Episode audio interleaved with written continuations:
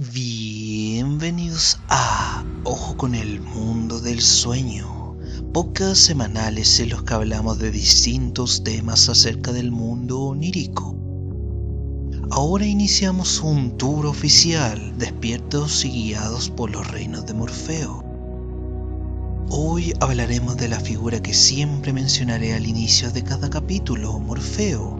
Pero ¿quién es él?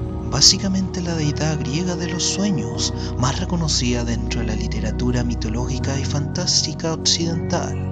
La versión que presentaré hoy es la creada por el escritor británico Neil Gaiman para la novela gráfica conocida como The Sandman.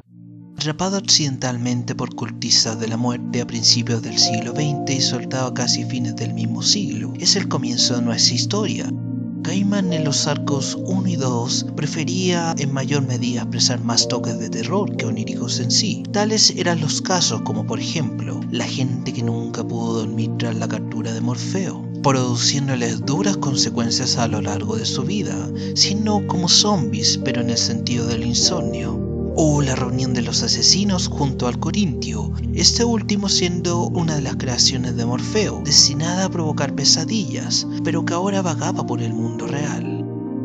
Arcos más adelante donde se aprovecha y desarrolla mejor la faceta extensa como rica en literatura que es Sandman, sobre todo lo susodicho subjetivo. Los escenarios y fechas tan cambiantes serán vistos según cada avance de la historia o mini episodios autoconcluidos.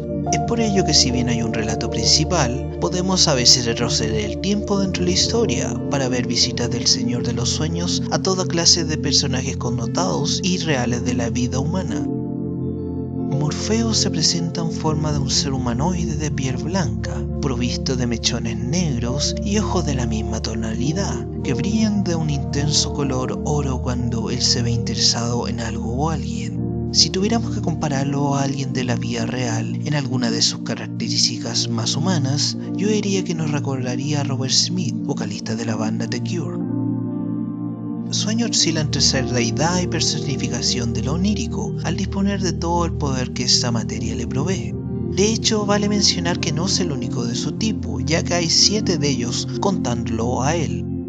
Todos son familiares, tienen la particularidad de dominar otras áreas de la existencia y tener nombres que empiezan con la letra D, esto solamente en el idioma inglés. Sus hermanos son Muerte, chica muy amena con todo el mundo, Deseo, andrógino hermano, quien le gusta de provocar y atraer, además de ser antagonista ocasional junto a Desesperación. Desesperación, mujer de estatura baja, desnuda y repleta de ratas, quien provee de miseria donde le sea posible. Delirio, la más pequeña, quien es la encarnación propia de la locura y la irracionalidad. Destino, el mayor, destaca por velar que los eventos sucedan tal cual fueron previstos. Y por último, pero más querido de los hermanos, Destrucción, quien a pesar de su nombre es un hombre muy encantador y muy apreciador de la transformación que puede ocasionar su poder. Uno de los relatos que más destaca dentro de la historia de The Sandman es un capítulo autoconclusivo donde el Señor de los Sueños se encuentra con Shakespeare. El hombre roga ante la personificación que le ayuda a volverse un gran artista, Sueño acepta, pero al igual que otras entidades, le cobrará. Cuando ya teniendo cierta fama, el dramaturgo británico pagará su parte, montando la obra conocida como Sueño de una noche de verano. Obra en la que Morfeo, además de ser público, invitará a los integrantes originales de dicho relato.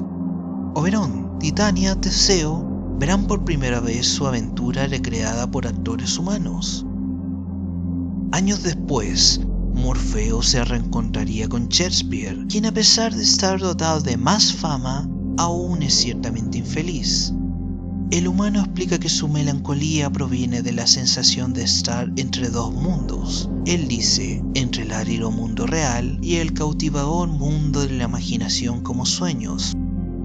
En fin, The Sandman es una ficción muy digna como respetable a la hora de visualizarnos el mundo onírico ya sea las historias fantásticas, los personajes más humanizados y por supuesto, el poder de cambio que tienen los sueños serán aspectos que nos cautivarán en cada lectura y relectura del mismo. Ahora puedes bajar del tour. Ojo con el mundo del sueño.